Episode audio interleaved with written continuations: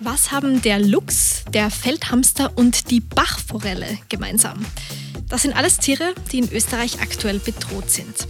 Aber wie schaut es in Österreich mit der Artenvielfalt und dem Artenschutz generell gerade so aus? Joschka Pranks ist Sprecher für Biodiversität bei der Naturschutzorganisation WWF Österreich und ihn habe ich jetzt am Telefon. Herr Pranks, können Sie uns da einen kurzen Einblick geben?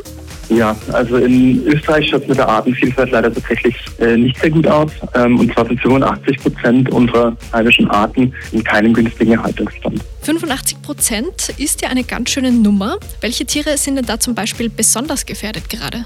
Konkret bedroht er zum Beispiel äh, der Luchs in Österreich. Ähm, wir haben aktuell rund 35 bis 40 Exemplare, also wirklich eine sehr geringe äh, Zahl an Luchsen.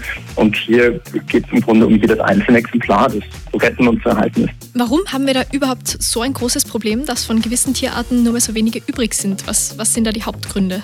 Kernprobleme, die wir allgemein haben in Österreich und auch weltweit, ist äh, Verbauung, die Übernutzung und die Verschmutzung von, von Lebensräumen.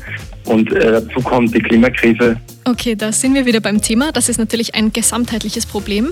Bei solchen Problemen stellt sich natürlich auch die Frage, was können wir dagegen tun? Hätten Sie da ein Beispiel? Ein großes Problem ist die Verbauung und äh, gerade in Österreich ist der Flächenpfad ein ziemliches Problem. Wir verbrauchen pro Tag im Schnitt 11,3 Hektar Boden. Das heißt, was wir konkret in Österreich machen könnten, wäre einfach generell weniger Boden zu verbrauchen. Denn jeder Boden, den wir verbrauchen, ist natürlich war vorher ein Ökosystem oder ein, ein Teil eines Ökosystems, ein Lebensraum und der steht dann nicht mehr zur Verfügung eben für Arten. Und vielleicht noch für unsere Hörerinnen und Hörer spezifisch, was kann man denn selber im Alltag zum Artenschutz beitragen? Ja, was jeder Einzelne und jeder Einzelne natürlich tun kann, ist zum Beispiel auch beim eigenen äh, Konsumverhalten anzufangen.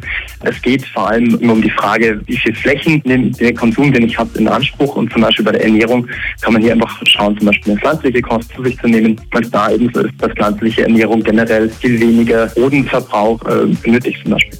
Das soll ja auch gesund sein. Das wäre also gleich doppelt praktisch. Herr Prangs, vielen, vielen Dank für das Interview.